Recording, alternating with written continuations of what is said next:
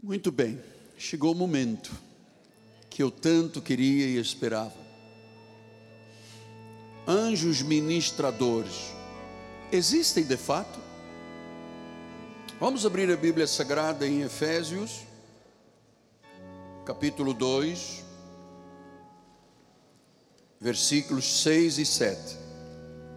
Efésios 2, 6 e 7, na minha Bíblia está na página 230 do Novo Testamento, e diz assim a palavra do Senhor: e juntamente com Ele nos ressuscitou e nos fez assentar nos lugares celestiais em Cristo Jesus, para mostrar nos séculos vindouros a suprema riqueza da Sua graça em bondade para conosco em Cristo Jesus regiões celestes, suprema riqueza da sua graça, lugares celestiais. Vamos ouvir o Espírito falar esta manhã. E eu estou aqui totalmente dependente do Senhor. Eu quero que realmente eu diminua, quero diminuir neste altar, para que Cristo seja a única voz neste ministério. Vamos orar ao Senhor? Pai amado e bendito, Graças te dou, Senhor, porque temos vivido numa intimidade contigo, Senhor. Temos estado, Deus, no esconderijo do Altíssimo, à sombra do Onipotente. Conhecemos Deus e sabemos que Ele é real, é vivo, é soberano, é verdadeiro. E agora, Senhor, que no abrir da minha boca me sejam dadas palavras do Evangelho para que a graça de Deus seja conhecida e os mistérios sejam revelados através dos meus lábios, das minhas cordas vocais, mas acima de tudo, da tua sabedoria e da tua onisciência. Em nome de Jesus e a igreja do Senhor diga: Amém, Amém e Amém. Muito obrigado, meu bispo amado. Meus amados irmãos, minha família, santos preciosos, povo escolhido, povo eleito, povo mais que vencedor, povo que tem uma rocha sob os seus pés, um povo que é pedra viva da construção, que tem uma pedra angular de segurança, Jesus Cristo. Aqueles que são parte da igreja por ele fundada, ele disse: Petros, Pedro, sobre esta pedra, esta pedra, esta grande pedra, eu vou edificar a minha igreja. Então nós estamos edificados sobre a rocha, sobre a pedra, em nome de Jesus Cristo. Meus filhinhos amados, hoje é um dia memorável pelo tema que estamos começando a estudar o ministério dos anjos, os anjos ministradores. E eu queria que você começasse por entender que nós, como uma congregação dos justos, daqueles que foram feitos perfeitos, são a universal Assembleia dos Santos, os primogênitos, que são, têm os seus nomes arrolados nos altos céus. Lembra-se o que Paulo ensinou? Que nós estamos assentados em lugares celestiais, que nós é, em, nos, assentados nos lugares celestiais em Cristo Jesus. Então, eu quero que você saiba hoje coisas muito importantes que eu quero transmitir com paz, com calma, com sabedoria, é, e que farão tão bem a nossa vida. Primeiro, quando Paulo fala em regiões celestes, está falando de um primeiro céu, regiões celestes exatamente onde nós estamos vivendo, e estas regiões vão até onde há ar, até atmosferas. Depois dali para cima, não existe mais primeiro céu, existe um segundo céu, onde estão estrelas, sol, lua, todos, toda a galáxia, e finalmente um terceiro céu, e onde está o trono uma luz inacessível, onde está sentado o Rei de Reis, o Senhor de Senhores.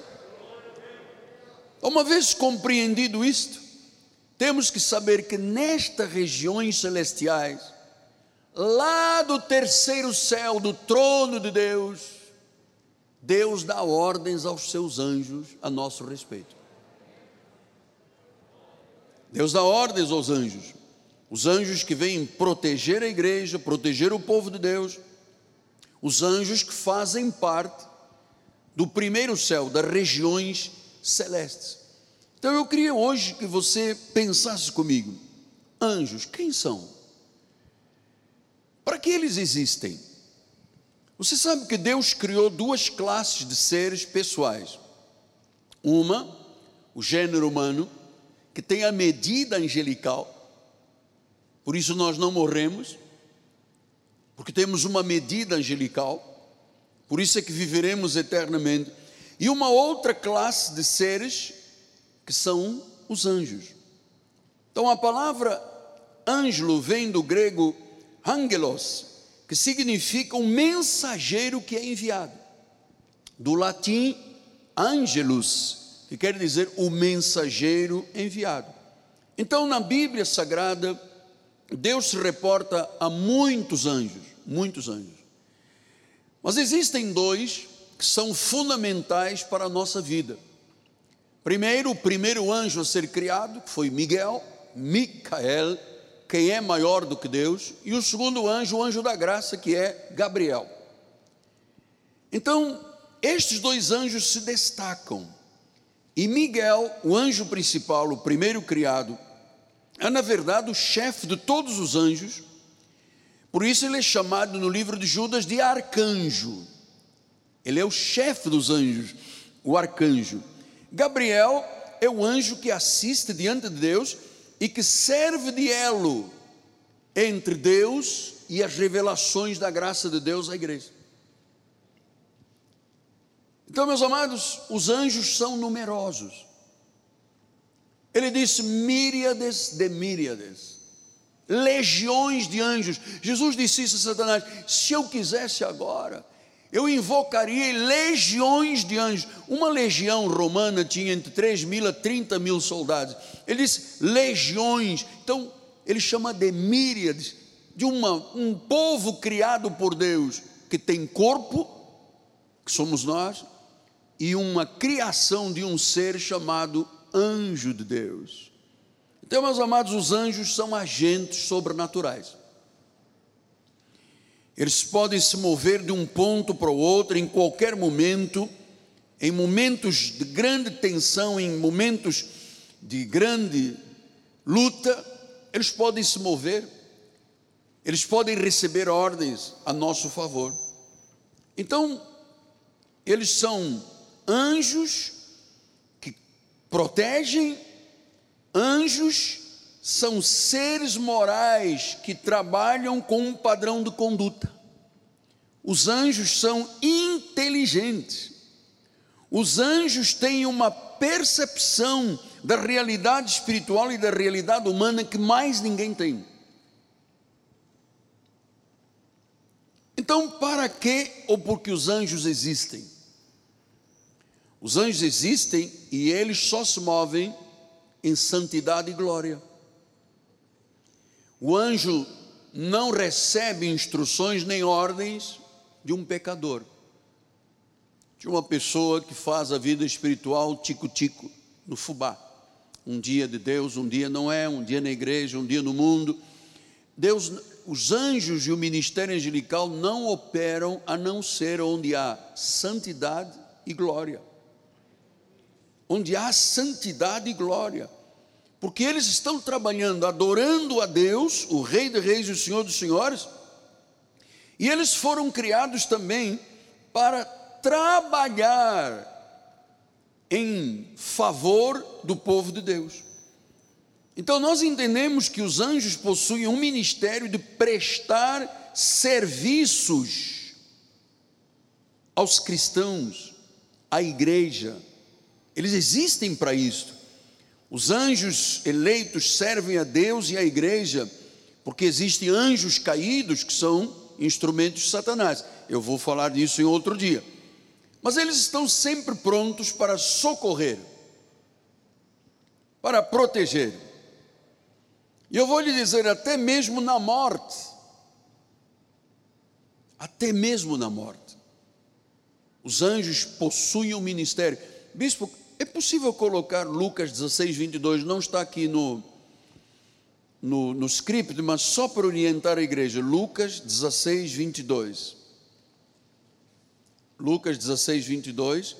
Olha, eles têm um ministério de proteção, ministério de socorro, ministério de cura, ministério de finanças, mas eles têm também um ministério muito verdadeiro e oportuno no nosso conhecimento agora. Lucas 16, 22. Olha o que diz a palavra do Senhor. Aconteceu morrer o mendigo e ser levado para os, pelos anjos para o seio de Abraão. Então, até na nossa morte, quando isso acontecer, quem nos levará num corpo glorificado à presença do seio de Abraão serão os anjos. São os anjos. Então, meus amados, nós não podemos desconhecer estas verdades, porque nós estaremos perdendo grandes oportunidades de ver Deus agir através dos seus anjos. E lembre-se de uma coisa: Deus fala claramente em Sua palavra que os anjos só operam em santidade e glória. Pastor, a nível de igreja, isso significa o quê?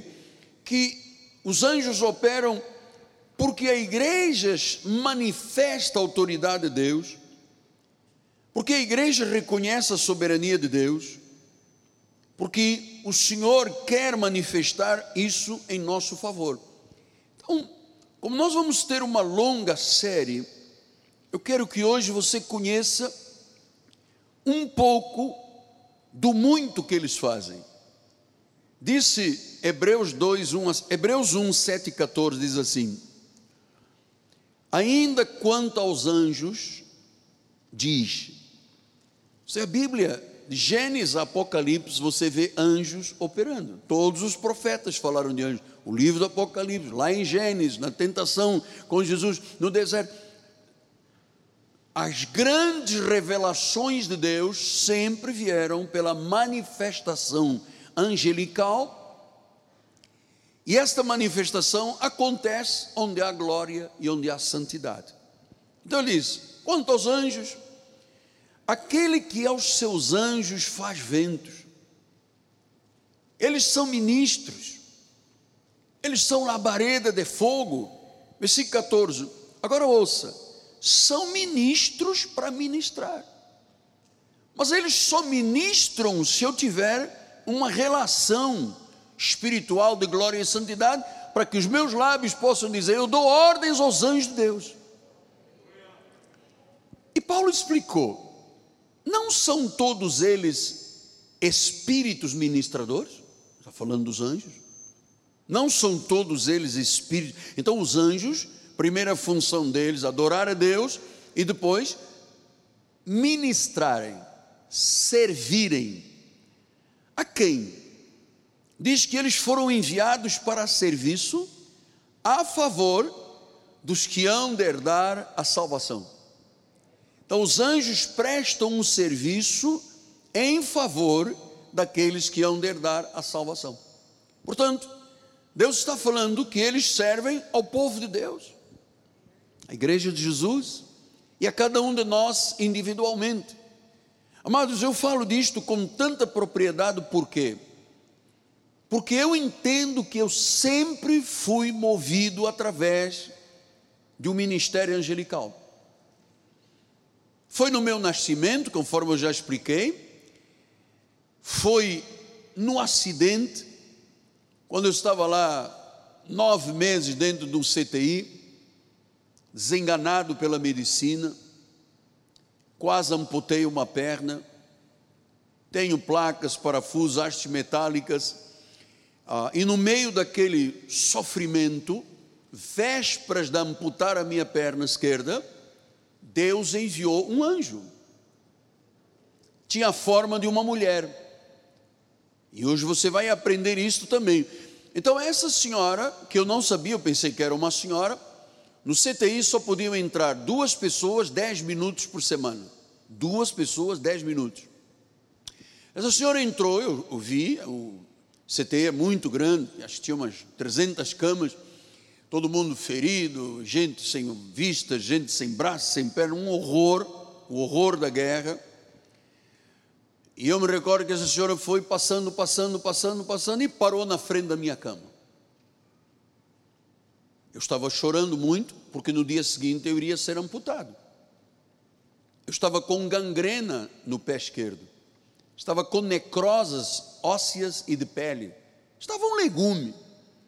E essa senhora para, aponta o dedo para mim e diz: Você será um pregador que levará a palavra de Deus à volta do mundo.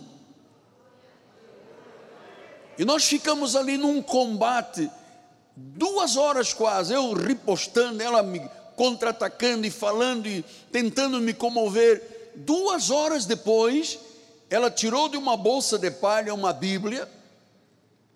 Me recordo que era capa verde aqui, uh, vermelho, e ela colocou em cima do meu peito e disse: Abra no meio aonde você vai encontrar o livro de Job, como se diz em português. Procura o número maior 19, um pequenininho 25 e leia. Duas horas de combate. Duas horas em que o meu coração esteve ali, fervorosamente falando contra tudo, contra todos, porque eu ia ter uma septicemia ou iria ter que ser amputado. E quando eu abri então e fui procurar lá o livro de Job, e encontrei o número 1925, ela disse: leia em voz alta. Eu disse: Porque eu sei que o meu redentor vive e por fim se levantará sobre a terra. Amados, nesse instante, eu fui curado. Cheiro fétido desapareceu, os bichinhos do sangue desapareceram. Essa senhora disse: começa a dar glórias, começa a louvar, a dizer aleluia, glórias a Deus, e até logo, e desapareceu. Aí eu chamei o chefe dos enfermeiros e disse assim: Olha só, como é que vocês deixaram entrar aqui uma senhora que deixou esta palavra aqui, esta Bíblia, quando a regra diz duas vezes por semana, dez minutos, duas pessoas? E o chefe da enfermaria me disse: Qual senhora? Nós não vimos, nós jamais deixaríamos entrar num CTI uma pessoa que vem lá de fora sem asepsia, jamais deixaríamos entrar num CTI vocês não viram uma senhora alta com uma bolsa? Não vimos. Então chama outro enfermeiro. Enfermeiro, você viu uma senhora que esteve aqui quase duas horas falando comigo, orou por mim, colocou a mão na minha cabeça? Disse, não vimos ninguém. Não vimos ninguém. Paulo ensinou que às vezes você recebe uma pessoa que é na realidade um anjo. Quando os médicos chegaram no dia seguinte, coragem, vamos lá, Miguel, é, para você não morrer, não ter uma septicemia, nós vamos fazer uma amputação. Não tenha problema, não, porque no Brasil tem um rei, cantor, que também tem uma prótese e vive, e é o rei do Brasil, a música. E ficamos ali, ele disse: Vamos cortar o gesso, aquelas placas, aqueles parafusos, aqueles arames. Quando eles cortaram o gesso, o meu pé estava branquinho e o sangue começou a jorrar onde havia necrose e morte. Um anjo fez isto comigo.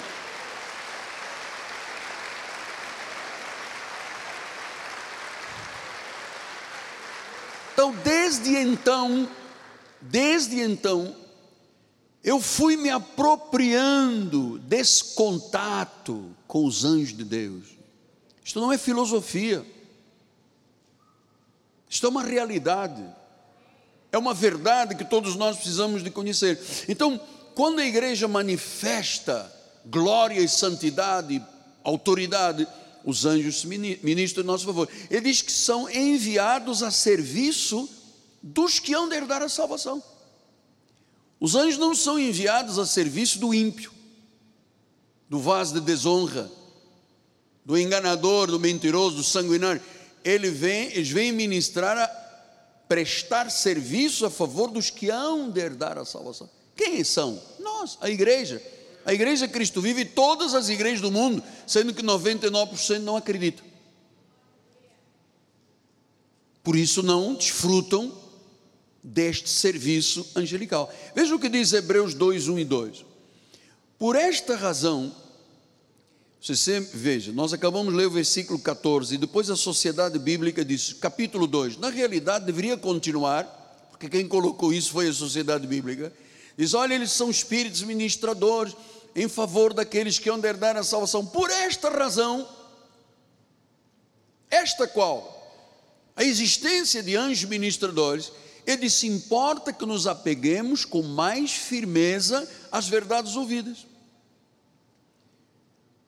por sabermos que existem anjos ministradores, nós temos que nos apegar com mais firmeza a estas verdades e que delas jamais nos desviemos. Se, pois, se tornou firme a palavra falada por meio de anjos, e toda transgressão ou desobediência recebeu o justo castigo, então você veja, os anjos falam, os anjos se manifestam, os anjos transmitem. Amado, quem me falou naquele CTI foi uma figura de uma mulher que falou comigo duas horas, que ninguém viu. E quando eu contei à minha mãe, quando aconteceu o milagre, minha mãe estava lá com o irmão para permitir a amputação e veio o sangue, acabou a gangrena. Ah, eu disse aos médicos: teve aqui uma senhora que me mandou falar, glória a Deus, aleluia, deixou esta Bíblia aqui. Aí minha mãe disse: Filho, ah, tem juízo, mano. Isso é espiritismo. Isso não tem nada a ver. Ela não sabia, ela não conhecia como nenhum católico conhece. Então, palavra falada por anjos, espíritos ministradores. E você sabe que isso tem que ser tão real, que diz o versículo número 3, como é que escaparemos se negligenciarmos tão grande salvação? Salvação de quê? Dos anjos. Ou seja, como é que uma pessoa escapa no meio de um tiroteio, escapa de uma, uma má influência, escapa de uma má sociedade, escapa de morrer lá na frente? Ele disse: se você negligenciar o ministério angelical, você não escapará, você não será salvo liberto de situações.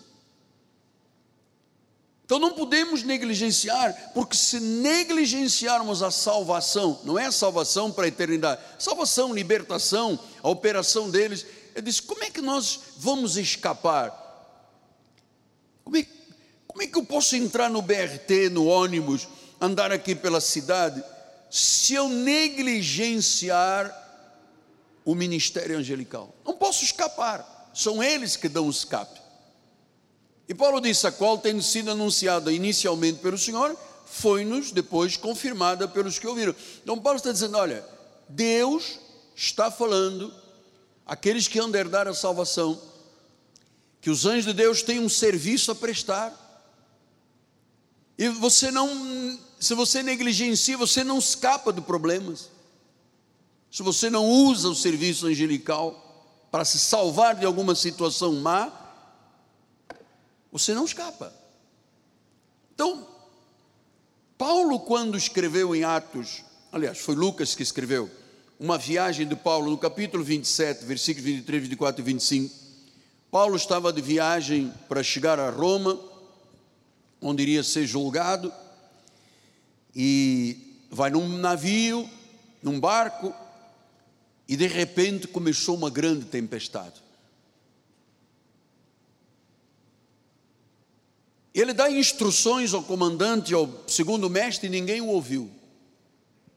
Oh, tempestade, barco batendo de um lado para o outro, tiveram que tirar todos os, os alimentos para aliviar o peso. E Paulo disse uma coisa: parecia que todos iam morrer, não tinha outra alternativa. Era um furacão que estava passando. E Paulo se levanta no barco e diz: Porque esta mesma noite, um anjo de Deus, de quem eu sou e a quem eu sirvo. Ah, por eu ser de Deus, e servir a Deus, diz que um anjo apareceu, disse: esteve comigo. Lá no, na agitação, o barco vai perecer, todo mundo vai morrer. Diz que o anjo esteve comigo. Diz o versículo 23, dizendo Paulo, dizendo, Paulo, não temas. Olha o que, que o anjo diz, Paulo, não temas. É preciso que você compareça perante César. E eis que Deus, por sua graça, te deu todos quantos navegam contigo. Então veja, por, pela fidelidade, santidade e glória que estava na vida de Paulo, aquele navio que seria despedaçado, seria afundado e todos morreriam, disse: Não temas, porque Ele te deu todos os que navegam contigo. Então o anjo disse: Ninguém vai morrer. Versículo 25: Portanto, disse Paulo: Senhores, como o anjo de Deus esteve comigo, de quem eu sou e de quem eu sirvo, porque Deus não trabalha com turistas espirituais, trabalha com gente de glória, de honra, de santidade. Então ele disse: Senhores, tendo bom ânimo, pois eu confio em Deus, e que vai suceder do modo que me foi dito. Dito por quem? Pelo anjo. Anjo qual? Que esteve comigo. E realmente, se você continuar a passagem, ninguém pereceu até que eles conseguiram chegar à terra. Diz que uns agarrados a pedaços de madeira, outros a boi, mas todos se salvaram. Então, meus amados, é, foram os anjos que trouxeram a salvação daquele momento. Foi o anjo que anunciou. Então, imagine você um pregador que tem a responsabilidade de pregar ao mundo se eu não tiver esta, esse alinhamento diário, faz parte das minhas orações de joelhos, clamar pelos anjos de Deus a meu favor, favor da família, a favor da família de Deus. Todos os dias eu faço isso. Eu creio. Eu acredito. Assim como eles trouxeram salvação a Paulo e a todos os passageiros, eh, o anjo trouxe instruções do céu, trouxe instruções do trono ele disse: Paulo, nenhum vai perecer, você não vai perder ninguém. Portanto, Deus deu segurança a Paulo através de um anjo. Pastor, e se o anjo não tivesse falado com Paulo? Se o anjo não tivesse aparecido, ele disse: esteve comigo. Paulo morreria e os demais morreriam também. Então, meus amados, foi uma manifestação desses seres que Deus criou. Deus criou o homem, a sua imagem e semelhança, e criou os anjos, que não têm um corpo visível, são invisíveis, mas são ministros que têm que nos servir. Veja como é que o salmista diz no Salmo 91, que eu leio todos os dias e trabalho com estas promessas todos os dias. Salmo 91 e Efésios 6,10, ele disse: Porque aos seus anjos dará ordens a teu respeito, para que te guardem em todos os teus caminhos. Deus dá ordens, diz o versículo número 12: eles, os anjos, te sustentarão nas suas mãos, para você não tropeçar em alguma pedra. Então, quantos tropeços Deus já me livrou a mim e a você? Quantos? Quantas vezes nós, sem nos apercebermos, tinha lá um anjo nos sustentando, amado. Porque há dias muito ferozes contra a igreja, contra a liderança da igreja, contra o apóstolo, contra a bispo. Nós temos guerras muito grandes. Mas nós não ficamos murmurando, nós ficamos em comunhão com Deus, tratando de atrair, através de ordens, aqueles que foram criados para nos servir e para operar. Eles sustentarão nas tuas mãos. Vem outra vez o versículo 11, bicho, por gentileza. Aos seus anjos dará ordens a teu respeito para que te guardem. Portanto, todos os caminhos, se eu, se eu saio de casa, Eu ligo o meu carro, primeira coisa que eu faço, que os anjos de Deus nos levem e tragam em paz, em nome de Jesus. Bora. Então diz que eles guardam. Sabe aquela sociedade que você ia fazer e de repente se desfez? Foi um anjo que desfez. Sabe aquela situação que você iria viver muito constrangedora e não viveu? Foi um anjo. Então diz que eles sustentam para que nós não tropeçamos, tropecemos em alguma pedra. Quer dizer que todos os dias Satanás joga pedras no nosso caminho, Galvão. Todos os dias. Todos os dias tem problemas. Você não, se você não começa cedo se protegendo em oração e dando ordens aos anjos de Deus, as pedras estão aí. Pedra de tropeço no casamento, pedra de tropeço na vida empresarial, pedra de tropeço. Então, Satanás joga uma pedra de tropeço num empresário evangélico, a ver se ele foge dos impostos, a ver se ele menta o fisco, a ver se. Então, eles não deixam o crente fiel, que vive de glória em glória, que vive em santidade, tropeçar em alguma pedra. E cada um já sabe quantas pedras os anjos já te levaram e você não tropeçou. Estava aquela pessoa que estava quase para casar e de repente começou a perceber que na outra parte estava uma pessoa intransigente, dura, difícil, e o anjo disse: saia disso aí. São eles que vão lá dentro dos tribunais e que dizem ao juiz: vitória para o meu servo. mas a causa estava perdida e de repente tudo se reverteu. Eu gosto, nós temos aqui vários colegas advogados, eu gosto quando o advogado me diz: Olha, houve uma mudança no processo. Estávamos perdendo e de repente só Deus sabe como e porquê. Aí eu sei, foram os anjos que não me deixaram tropeçar. Amados, eu vou lhe dizer, se não fosse os anjos me proteger quando eu fui alvejado no meu carro, levei mais de 100 tiros no carro. Um grupo com bíblias, com armas, me cercaram. É, três táxis na frente, dois atrás, saiu um monte de gente com pistola atrás da Bíblia, amado. Foi um tiroteio. Graças a Deus, a minha filha mais velha que ia sempre no meio dos irmãos, portanto, cabeça maior, corpo maior Aqui na saída da igreja disse assim: Pai, eu posso ir para a casa de uma amiguinha e a, a, a, outra irmãzinha pequenininha vai no meu lugar. Então entrou no lugar da minha filha uma menina pequenininha. O primeiro tiro que deram assim pelo ventilador do carro, primeiro tiro, abriu um rombo desse tamanho no banco, exatamente onde estaria a cabeça da minha filha. Quem é que disse a minha filha, porque eu não gostava que os meninos não estivessem na igreja domingo, então, fossem se distrair na casa de coleguinhas.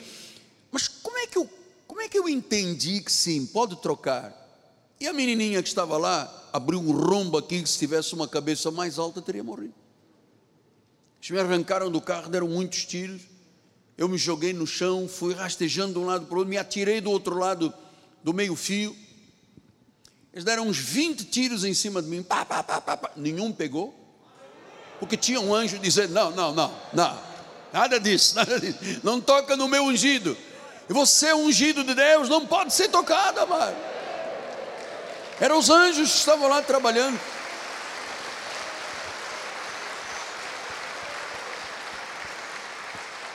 Então, desde o início da minha vida espiritual,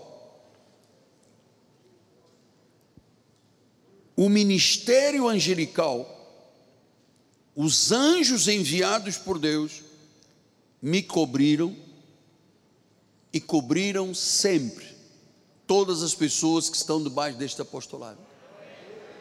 Olha, nós temos experiências muito fortes. Só podia ter sido um anjo. Nós estamos na construção deste templo, da cidade, refúgio. Tínhamos uma casinha lá onde tinha o almoxarifado, o engenheiro ficava, tinha três mesas, e eu toda sexta-feira vinha pagar aos 65 funcionários. Então eu chegava, entregava ao chefe do almoxarifado, e ele colocava na segunda mesa, na terceira gaveta. Estou eu, Bispo Mussalã, Bispo Zé Carlos também estava, irmão Gaiote, que fazia parte de mármore, de repente, amado, um armão aqui do meu lado, um homem entra, manda arrebentar o cabo do telefone, aponta e diz: Onde está o dinheiro? E o outro já correu, já foi na segunda mesa, na terceira gaveta. Ou seja, um informante disse a eles onde estava o dinheiro de 65 trabalhadores. Esse homem voltou e falou ao engenheiro: Por que essa cara de mal que você está fazendo? Isto não, amado, parecia que durou aqui uma hora, foram três ou quatro minutos. Então, é, não sei se foi o bispo Mussalã que falou com ele alguma coisa, o indivíduo pega e pá! A bala não saiu, senão não teríamos aqui o bispo Mussalã. Amados, vamos crer nesta salvação? Vamos crer que isto é real, vamos crer. Muitos milagres começarão a acontecer pelo ministério angelical que você vai dar ordens. Porque Deus já os colocou a nosso serviço. Então os anjos se manifestam quando? Quando eles encontram uma igreja crédula. Mas existem igrejas incrédulas. Puh, mais existem igrejas aleijadas que aleijam os outros. Essas igrejas modernas, amado, não tem nada de espiritualidade, é tudo marketing, é tudo é, influencer. Amado, Deus não opera e os anjos não operam onde não houver credulidade. Lembra-se que Jesus deixou de operar muitos milagres por causa da incredulidade. Jesus não podia fazer milagre, ele podia tudo, ele podia mandar vir legiões, ressuscitar os mortos, mas chegava a um certo lugar e disse: não dá para fazer milagres, porque essa gente é incrédula. Como é que Deus pode operar no incrédulo? Como é que os anjos podem operar numa pessoa profana que ofende a glória, que pisa o sangue da aliança, que ultraja o espírito da graça? Não tem possibilidade. Então, os anjos se manifestam quando encontram uma igreja crédula, uma igreja bem ajustada. E eu vou lhe dizer uma coisa: eles fazem o possível e o impossível. Porque eu entendo agora que a igreja tem um poder tremendo. Diz que é Cristo com a sua igreja. As portas do inferno não podem. Podem ou não podem prevalecer? Não podem. Não podem. Se a igreja de Jesus, se está numa rocha, se não é a vaidade dos homens que sobem ao altar, se não é um líder que se acha Deus nesta terra, se são pessoas que se desmontam, que se diminuem para que Cristo aumente, ah, mas eles operam, mano. E eu creio mesmo, mano, eu creio, porque eu sinto isto muitas vezes todas as vezes que eu vou pregar, eu percebo uma influência, uma manifestação aqui ou lá, eu percebo que está um anjo que está aqui no altar para que a palavra corra mais. Sim, porque eu não tenho, capitão, eu não tenho nenhum, nenhuma especialidade, eu não sou um indivíduo que tem um QI de 300, nada, eu sou um indivíduo simples, natural, não tenho. Mas a verdade é que muitas vezes eu olho e digo, ai, tem um anjo aqui. Pode ser até o anjo Gabriel, porque diz que o anjo Gabriel é quem dá assistência de revelações na igreja. Então, apóstolo, por que, que então os anjos não são mais efetivos na vida do povo de Deus, na vida do empresário, profissional liberal, da mãe, da avó, da família? É, a manifestação angelical não acontece onde há uma má confissão, onde há palavras frívolas. Porque eu quero te alimentar com essa expectativa, mas atenção, que os anjos só operam em lugar de glória, na vida que tem glória e na vida de santidade, tanto da igreja quanto pessoal. Então, se eu usar uma palavra de má confissão, e Tiago explicou isto, vamos gastar um, dois minutinhos aqui, por favor. Tiago, capítulo 3, versículo 1 a 6, assim: Meus irmãos, não vos torneis muito de vós mestres, sabendo que havemos receber maior juízo. Porque todos tropeçamos em muitas coisas, todos. Se alguém não tropeça no falar, então ele é um perfeito varão, capaz de refriar todo o corpo. Ora, se pomos freio na boca dos cavalos para que eles nos obedeçam, também lhe dirigirmos o corpo inteiro. Observai igualmente os navios, que sendo grandes e batidos por rijos ventos, por um pequeníssimo leme, são dirigidos para onde queira o impulso do timoneiro. Assim também a língua, pequeno órgão, se gaba de grandes coisas. Agora, Tiago disse um assunto aqui, ele diz assim: vede como uma fagulha de uma língua põe em brasas uma grande selva. Uma fagulha de uma língua que não tem santidade e glória põe uma selva inteira ardendo. E ele continuou dizendo: ora, a língua é fogo, é mundo de iniquidade, a língua está situada entre os membros do nosso corpo mas ela contamina o corpo inteiro e não só põe em chamas toda a carreira de existência humana, como também é posta ela mesma em chamas pelo inferno. Veja, uma pessoa que não entende estas verdades, esta profundidade, porque isto é uma coisa muito profunda, isto é sabedoria de Deus, são os pensamentos profundos, é a multiforme sabedoria de Deus pregada pela igreja. Então nós não estamos aqui num teatro. Quem quer broto de feijão, não sei o que, corrente, não sei de que. Não, nós estamos aqui numa missão. O pastor não é um dominador, o pastor tem uma missão, tem algo que Deus determinou para a vida do povo que ele coloca sob esse pastorado. Então disse que uma língua põe em chamas tudo pelo inferno, quer dizer que, vocês sabem, o murmurador, o acusador, tem uma língua infernal. Uma língua infernal. Versículos 8 a 12 diz assim: A língua, porém, nenhum dos homens é capaz de domar, é um mal incontido. A língua é carregada de veneno mortífero. Com ela bendizemos o Senhor e Pai também com ela amaldiçoamos os homens feitos à imagem e semelhança dele. Ora, quantas pessoas você conheceu que por usarem uma língua infernal, um dia disseram que te amavam que, e no dia seguinte estão te acusando, estão murmurando, estão te esfaqueando? São línguas infernais. Essa língua infernal, jamais um anjo se atreveria a se manifestar numa pessoa assim. Então diz que com ela bendizemos, também com ela amaldiçoamos os homens que foram feitos à semelhança de Deus. Versículo número 10. De uma só boca procede bênção e maldição.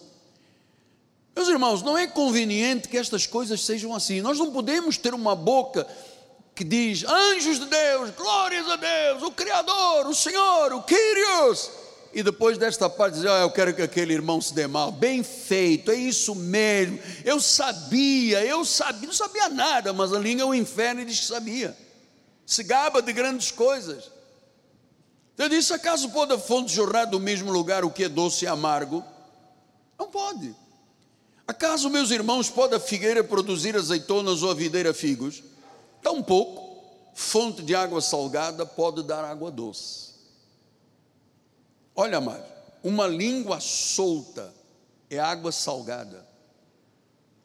Uma língua contida e em linha com a graça de Deus é água doce. É água doce.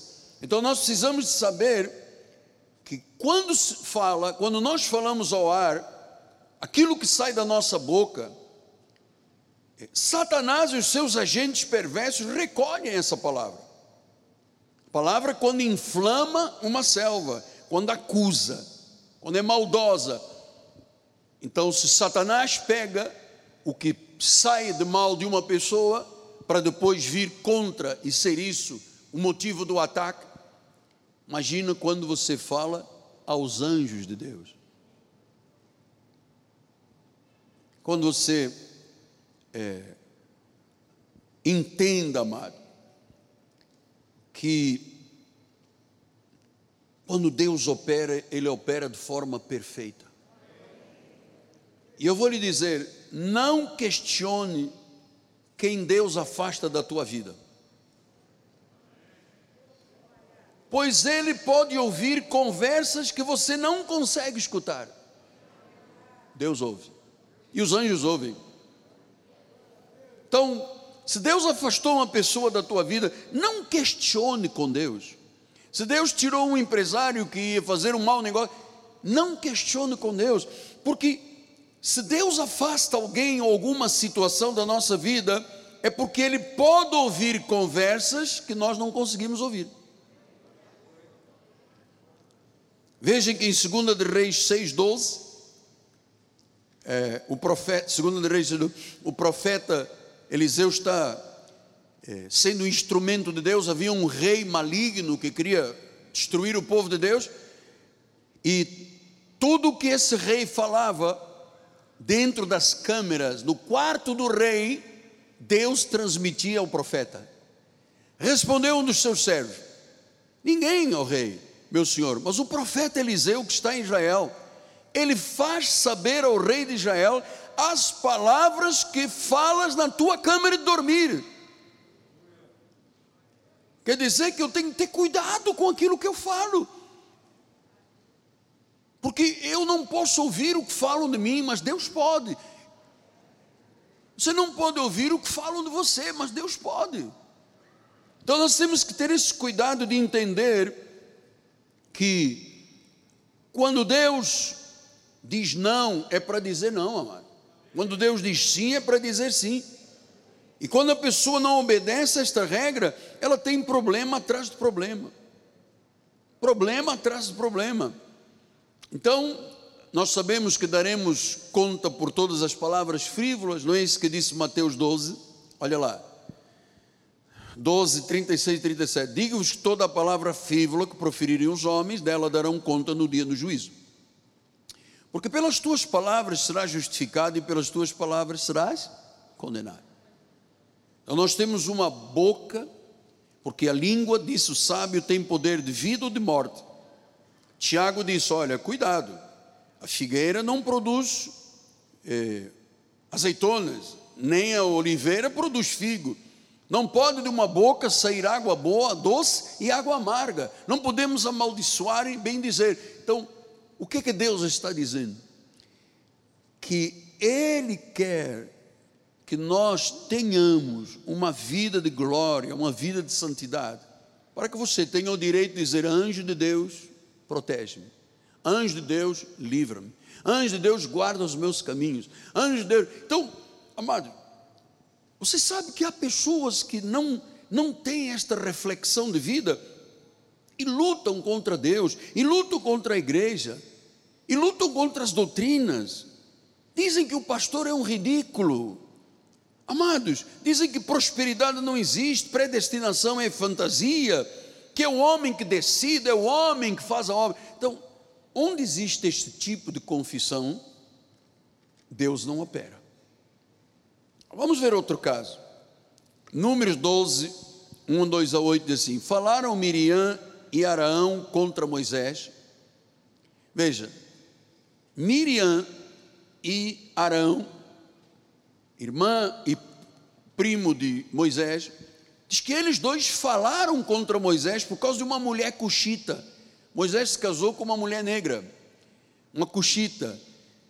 E Miriam e Arão disseram: como é que pode? Nosso líder casou com uma mulher cuxita, ele tinha tantas hebreias aqui, vai casar com uma mulher de cor, como é que pode? Uma afrodescendente. E começaram a atacar. Versículo 2: Disseram: Porventura tem falado o Senhor somente a Moisés? Não tem falado também a nós? O Senhor o ouviu. Estavam lá na, na tenda. Arão, Miriam, ah, Arão, chicotada em Moisés. E diz que eles disseram: Ah, se Deus fala com Moisés, também fala conosco. Eu também tenho experiência. E diz que Deus ouviu tudo o que se falou na tenda, no quarto de dormir. Versículo número 3, 6, versículo 6, aí. Então diz: Ouvi agora as minhas palavras. Se entre vós há um profeta, eu, Senhor, em visão a ele, me faço conhecer, ou falo com ele em sonhos. Não é assim com meu servo Moisés, que é fiel em toda a minha casa? Boca a boca falo com ele claramente, não por enigmas, pois ele vê a forma do Senhor. Visto que Moisés via a forma do Senhor, como, pois, não temestes falar contra o meu servo, contra Moisés? Então Deus mostra que às vezes uma língua, amado, incontida, destrói muita coisa. Põe uma selva em chamas o céu. Quando você vira um irmãozinho dizendo, você sabia? Liga para mim no WhatsApp que tem criptografia. Liga que eu vou te contar uma coisa que eu soube. Liga, liga, liga. Ou então vem na minha casa, eu vou dar um lanche. Coca-Cola, PET. Como é que chama aquela? Mineirinho. E um bolo de laranja. Bolo de laranja com pet mineirinho é uma bênção de Deus. Então, é, diz que Deus ouve. Deus ouve. E ouviu eles falar, ouviu eles falarem contra Moisés. Versículo número é, 13. Moisés clamou ao Senhor, dizendo: Rogo-te que a cure, porque ela ficou, Miriam ficou leprosa, sete dias. E Moisés disse: Senhor, rogo-te, ela é minha irmã, rogo-te que a cures versículo número 14: Respondeu Moisés, o Senhor a Moisés: Se seu pai lhe cuspira no rosto, não seria envergonhada por sete dias? Seja detida sete dias fora do arraial e depois será recolhida. 14, aí será recolhida. Depois. Então Deus permitiu uma lepra, uma anseníase, na vida de dois. Lembra-se que Araão era quem ficava do lado de Moisés, com o Ur do outro lado, levantando o braço de Moisés. Quando eles levantavam o braço, o povo prevalecia. Quando o braço caía, quando a oração não existia, o povo perdia. Então diz que Deus vê, e claro que os anjos ministradores a serviço daqueles que hão de herdar a salvação, eles sabem como servir aos santos. Olha, quando, quando o ministério angelical lembra míriades e míriades, então não é um, dois. Eu acredito, olha, vou lhe dizer uma coisa em particular, tá? não é doutrina, estou lhe ensinando. Eu acredito que cada um de nós tem um anjo da guarda. É uma percepção que eu tenho. Alguns têm muitos anjos. Oi, amado, para mim não pode ser só um anjo, tem que ter uns dez, porque a flechada é toda hora. Mas eu quero que você comece a nutrir este bom sentimento. Gente, tem que ter uma língua boa, não posso inflamar, não pode ser água salgada, eu tenho que me conter, não posso inflamar uma vida. Eu quero ver Deus agir na minha vida, e Ele age com glória e santidade. Glória e santidade. Então, os anjos sabem, eles já foram criados para serviço. Veja o que, que diz Hebreus 13, eu gosto muito deste versículo. Ah, oh, bispo não é um, desculpa. Veja a palavra que diz lá: acolhem os anjos. Deixa, deixa eu só ver aqui. Vamos à Bíblia. Socorro da Bíblia e dos universitários. Ah, é o dois, bispo, o dois. O dois. Pode ser um e dois, mas o dois é que é a essência. Vamos esperar um pouquinho porque eu não coloquei aqui e o bispo tem que procurar lá no computador. Ora, veja esta palavra que realmente nos encoraja a entender a profundidade, o mistério revelado, porque, pastor José, isto é um mistério que está sendo revelado. E ele disse: Não negligencieis a hospitalidade, pois alguns praticando-a, sem o saber, acolheram anjos. Eu vou lhe dizer que a senhora que nos ajudou, aquela católica que me viu lá o meu rosto no Monte das Oliveiras, primeira coisa quando eu entrei na casa dela para ela abençoar a igreja, a construção, dois terços foi ela que abençoou, é, ela me mostrou uma, um raio-x de um fêmur que ela tinha feito, tinha quebrado o fêmur, depois fez com aqueles arames, e aquela cabecinha da, do, do fêmur, como é que se chama a cabeça do fêmur? Cabeça do fêmur não tem um nome especial. É cabeça. Então, sabe que o raio-x dela mostrava aquela prótese, a cabeça do fêmur, e com os arames, quando você olhava, parecia um anjo com aquela coroa. E ela vai lá, abre a janela, aponta lá para o, a montanha onde está aquela imagem de Cristo e disse: Olha, eu não consigo ver lá aquela imagem de Cristo, eu sempre vejo anjos.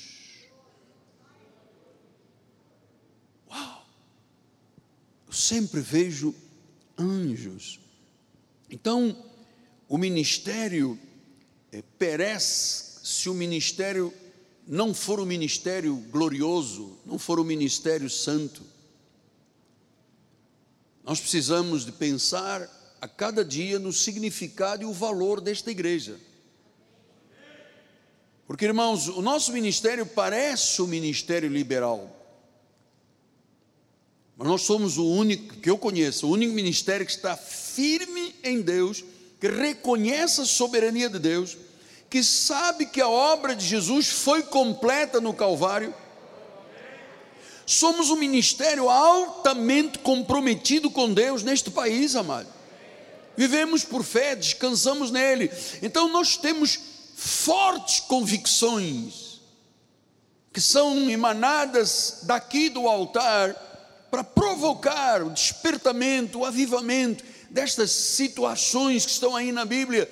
Veja um barco ia se despedaçar, todo mundo ia morrer. O anjo veio e disse: Não vai morrer ninguém. Então, tem que haver realmente uma interligação entre a nossa vida espiritual, a nossa vida física com esse mundo que eu não posso ver com os meus olhos, porque entendemos, e eu vou estudar depois isso com você, que nós temos uma medida angelical, ou seja, nós somos espíritos que habitam num corpo, mas que somos na realidade numa medida angelical. Lembra-se quando João em Apocalipse disse: é, eu quero te adorar, anjo. E o anjo diz: Não faças isso. Eu sou um conservo teu. Eu sou um servo igual a você. Então, nós somos anjos revestidos de carne. Porque uma pessoa estar convicta da sua salvação, estar convicta do seu cumprimento da palavra na sua vida, está convicta e comprometida, amado, só se tiver uma medida angelical. Só se ela entender estas verdades, estes mistérios que estiveram ocultos e que Deus está revelando nesses últimos tempos. Provérbio 18, 21 disse isso, olha lá. A morte e a vida estão no poder da língua. O que bem a utiliza, come do seu fruto. Então, quem é que utiliza bem a língua? Quem é governado pela graça, quem conhece as inescrutáveis riquezas de sabedoria. Por isso a nossa igreja parece liberal, né? Vai aqui não tem isso, não tem aquilo, não obriga, o pastor não passa óleo, não dá sal, não castiga as pessoas, não domina as pessoas. Não, o pastor na realidade tem um dever a cumprir, não tem dever de ser Hitler Porque se não houver esta noção viva, olha Deus desligando aqui uma artériazinha aqui, ó. Clic, a pessoa cai. Então não, não dê a sua vida, não perca a sua vida com o que não presta, o que não serve. Envolva-se com Deus. Olha, cria a tua vida de oração. Tua vida Desligue-se das paixões da carne, das paixões do mundo. Delete isso da sua vida. Põe lá, delete. Limpe do seu computador. Cultivemos juntos uma dependência de Deus. Nós somos um espírito com Ele. Deus dividiu a sua glória conosco. Então, nada há mais maravilhoso do que a graça do Senhor, o conhecimento destas verdades que são libertadoras. Somos vasos de barro com excelência de poder dentro de nós. Agora, como é que há crentes que creem que são possuídos pelo demônio e pelo diabo? Você não sabe que tem ministérios aí? Vão lá, três, quatro mil pessoas e o pastor começa numa histeria coletiva, influenciar as pessoas, sai, sai, sai, e às tantas, um monte de gente cai, gente rala pela, pelos bancos das igrejas. Amado, é, e os pregadores dizem: Você está possuído por Satanás. Entrevistam. Você veja que quando Jesus expulsou a legião de demônios daquele jovem que se feria, que andava no cemitério de noite, e colocou numa manada de porcos. O demônio tentou falar e Jesus não pode falar. Não pode falar. Tem igrejas que entrevistam. Quem é você? Oh, eu sou. Eu sou ele. Hum, viu, viu? Ele está dizendo que ele é ele. E você está onde? Você está também na cabeça daquele que usa um chapéu do cowboy? Sim, sou eu, eu sou o próprio chapéu. Eu vi entrevistas assim na televisão. Os indivíduos murmurando uma igreja contra a outra e usando o demônio. usando o demônio. Uma loucura essa gente. Depois essa gente me ouve pregar e diz: cuidado com esse jovem aí. Porque ele é um falso profeta, ele está falando coisas que foi ele que criou. Ele tem um livro preto. Ué, o livro preto é a Bíblia Sagrada. Ele fala mansamente enquanto está falando do ofertório, bebe uma aguinha num copo vermelho. Mas quando ele abre o livro preto, ele vira um leão. Então, amado, eu sei em quem tenho crido, cara. Isso é tudo verdade, isso é tudo realidade.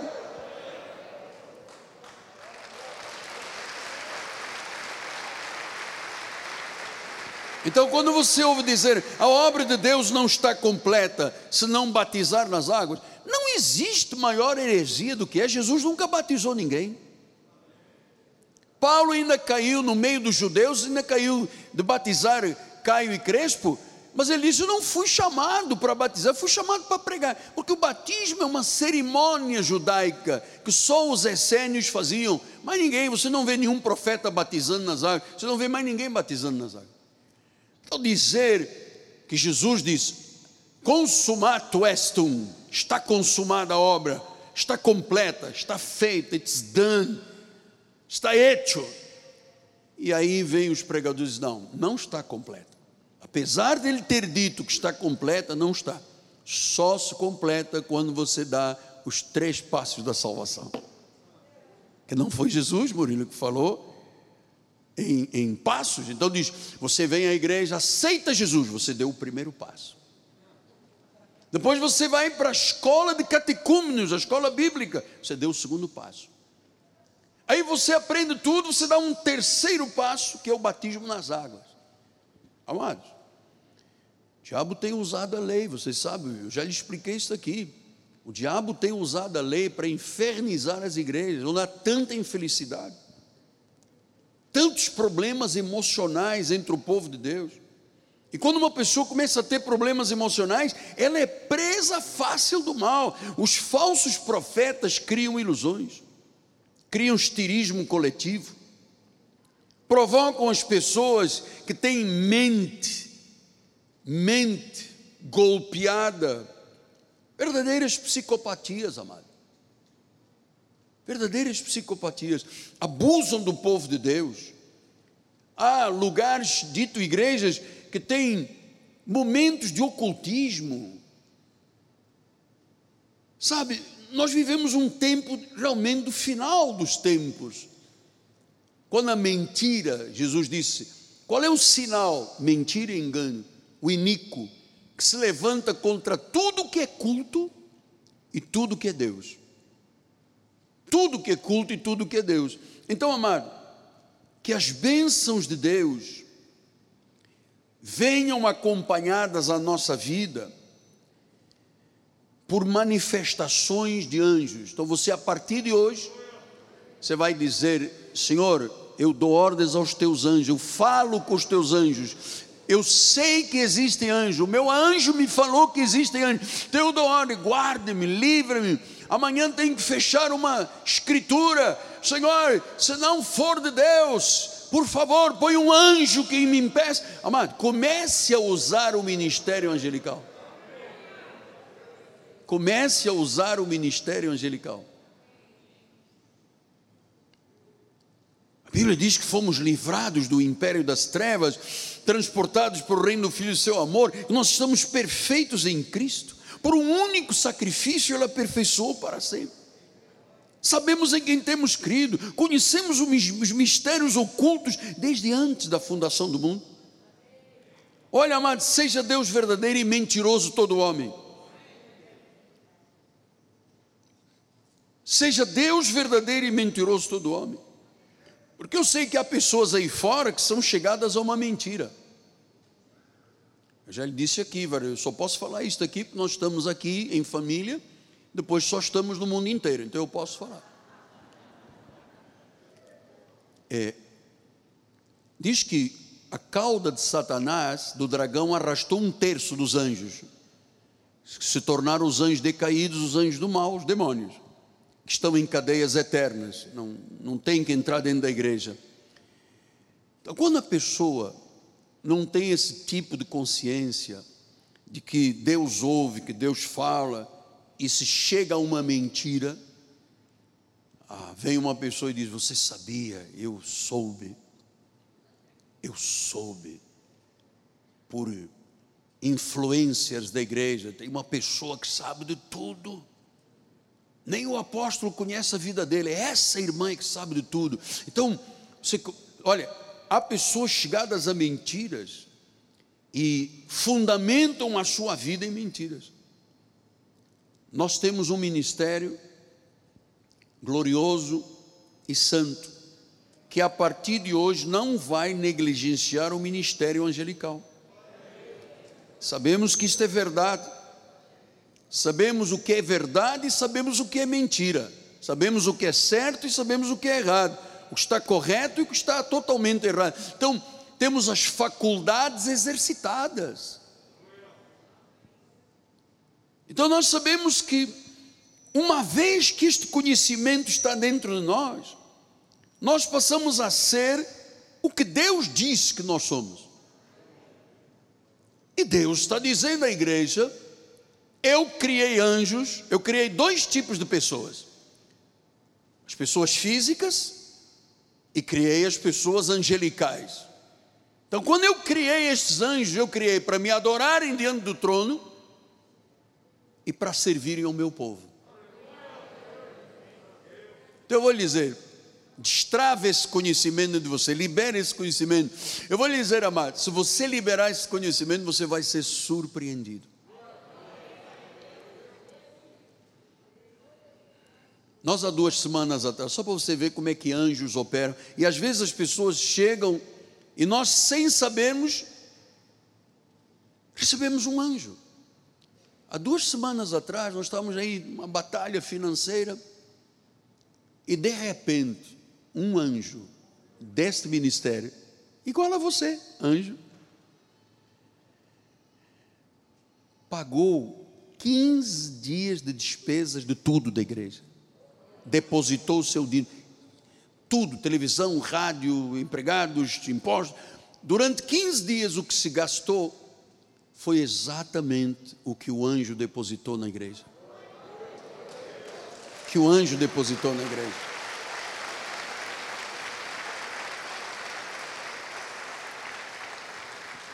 Então eu vou terminar esta mensagem dizendo: aprenda a deixar quieto quem não soma. Ignore quem não merece a tua energia. Aplique uma lei na sua vida. Eu observo primeiro, eu vejo a verdade primeiro.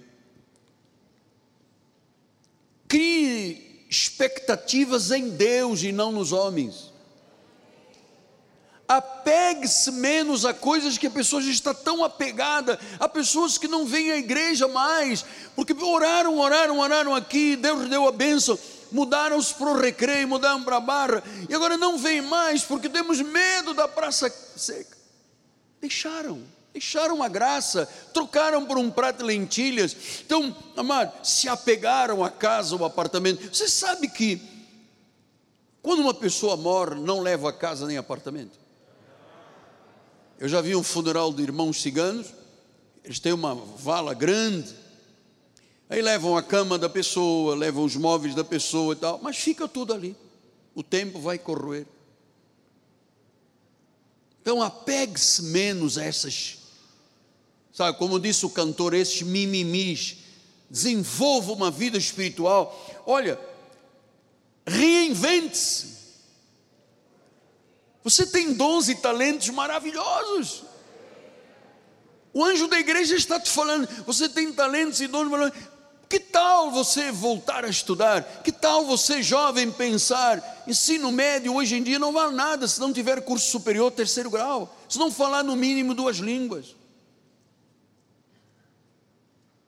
O tempo passa, cada dia da nossa vida é a nossa vida, cada dia é uma vida.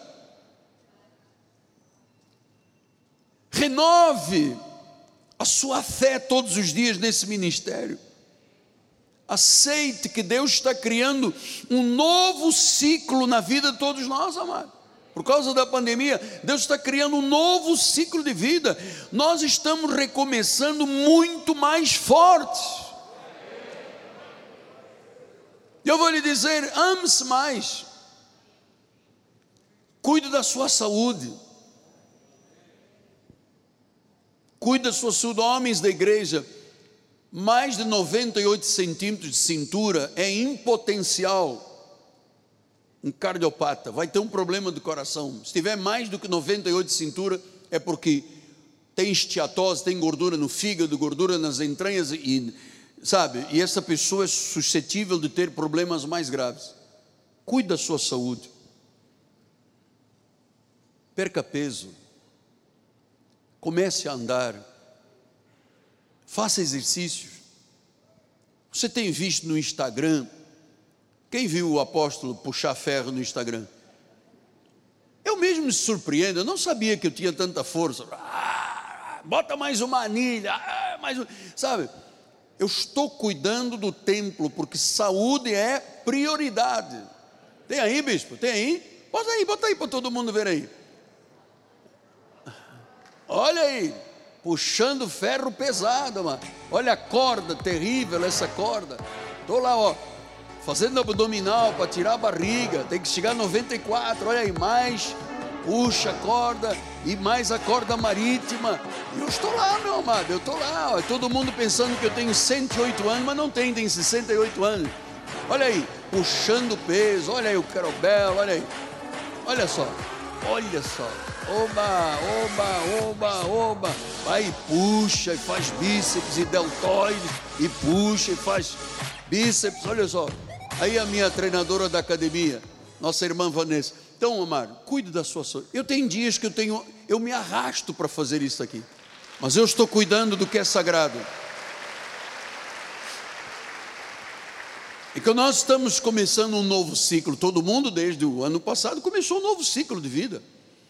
Eu deixo agora algumas recomendações. Ah, coisas que você não usa, livre-se delas. Livre-se delas. Pessoas que te usam, livre-se delas. Jogue fora preocupações que pesam no teu coração dia e noite. Jogue fora medos que paralisam. Jogue fora as pessoas que não te dão valor. Afaste de gente que drena a sua energia, está tirando tua, as tuas noites de descanso porque disse, porque fez, porque aconteceu. Livres de jogue fora, mano. Coisas que você não usa mais para poder o sangue circular na tua vida, é preciso que você se livre. Não pode, nós não podemos ser acumuladores, amado. Eu tenho este princípio na minha vida, sempre fui assim.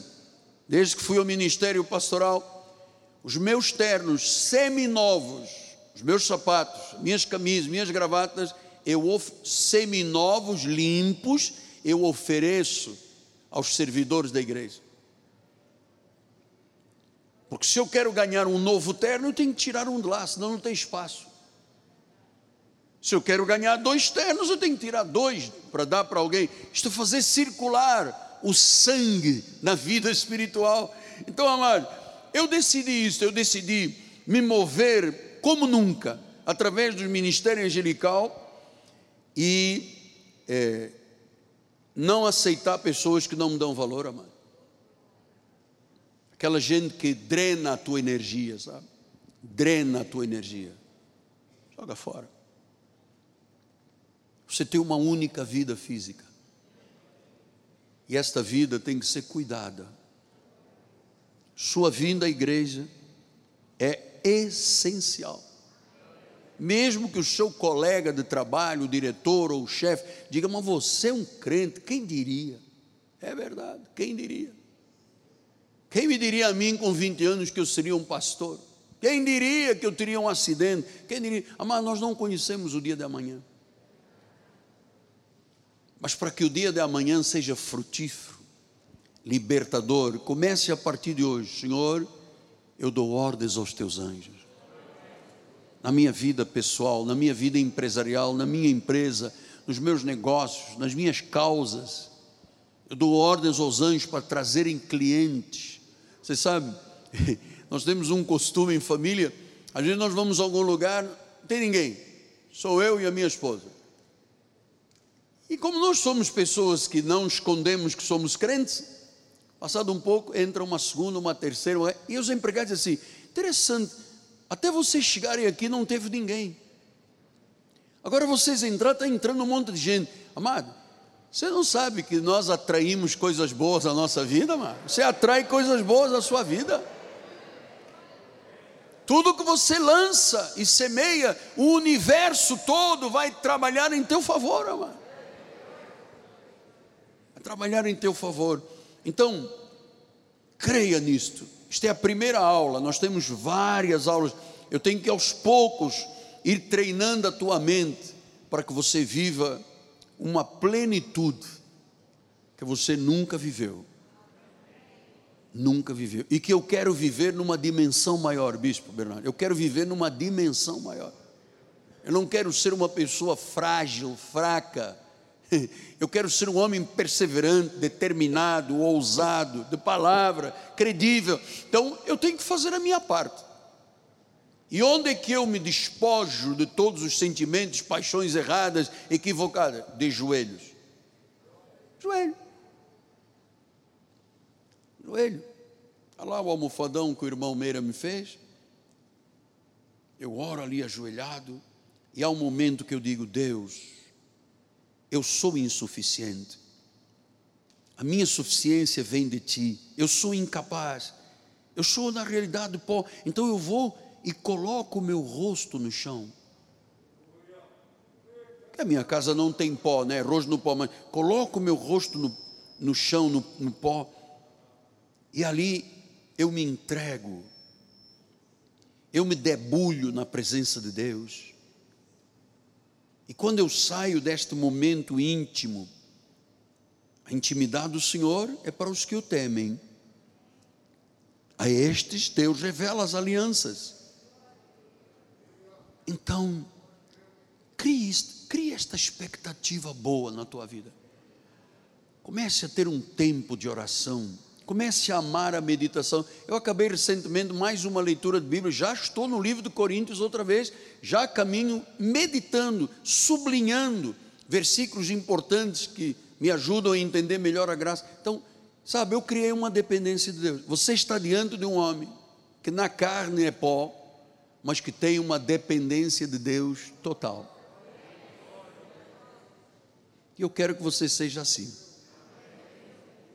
E eu quero que você, a partir de hoje, amado, comece a crer e a usar e confessar que os anjos ministradores me sirvam, recebam ordens.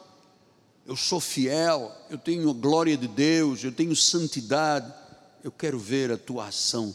Você sabe quantas portas vão se abrir para a tua vida? Algumas fecham e ninguém mais pode abrir, porque Deus sabia que lá na frente daria um problema, então Deus fecha aqui atrás. Algumas vezes os homens fecham, Deus abre outras. Quando Deus abre uma porta, ninguém pode fechar. Quem está lá com o pé nessa porta é o anjo de Deus. Ah, essa é a oportunidade que eu estou dando ao meu servo. Esta é a vitória que eu estou dando à minha serva. Este é o glorioso triunfo que eu estou dando a esta minha família, fiel na igreja, comprometida com o reino. Esta é a oportunidade. Oportunidade. Eu tenho dito a Deus, e eu vou terminar. Eu quero ver a glória de Deus neste ministério todos os dias. Eu tenho dito, Senhor, eu quero ver o cego vendo o mudo falando, o surdo ouvindo, o coxo saltando, o paralítico andando, o morto ressuscitado. Eu quero ver isso, Senhor. Você tem que se unir ao seu anjo para nós termos esta, esta vida crédula que atrai os mistérios e os revela e atrai a glória de Deus. Amado, eu estou crendo num avivamento neste ministério em que ninguém ficará de mão para baixo, todo mundo louvando, glorificando, todo mundo conhecendo, todo mundo dizendo: está na Bíblia, eu creio, é a graça de Deus, não existe um outro evangelho, porque se houver uma igreja crédula e bem ajustada, os anjos de Deus ministram em nosso favor.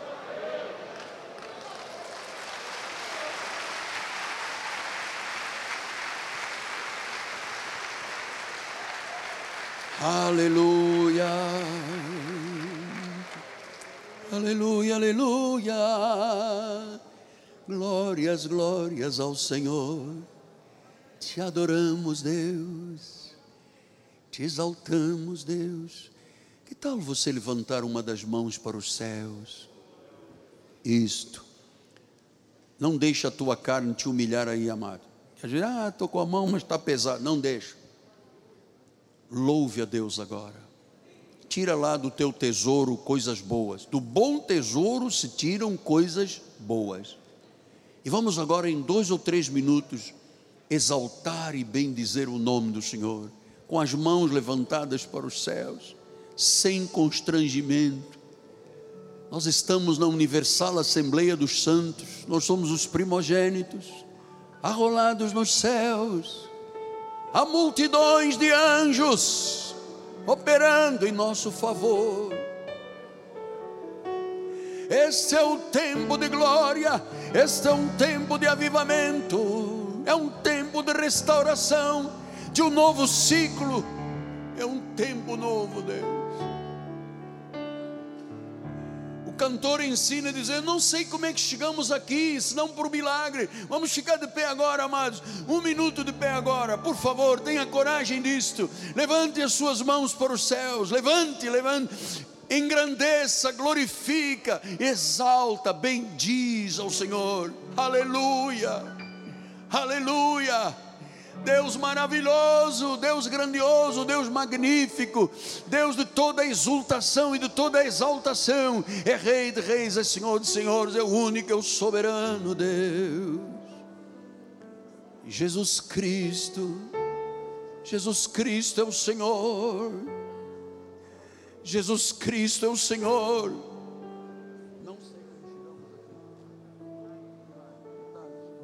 Glória a Deus a anjos, a serafins, a querubins, se movendo na igreja e através da igreja. Porque não há lugar melhor do que estar na igreja do Senhor. Não há lugar. É aqui que eu sinto que o Senhor está na realidade operando na minha vida.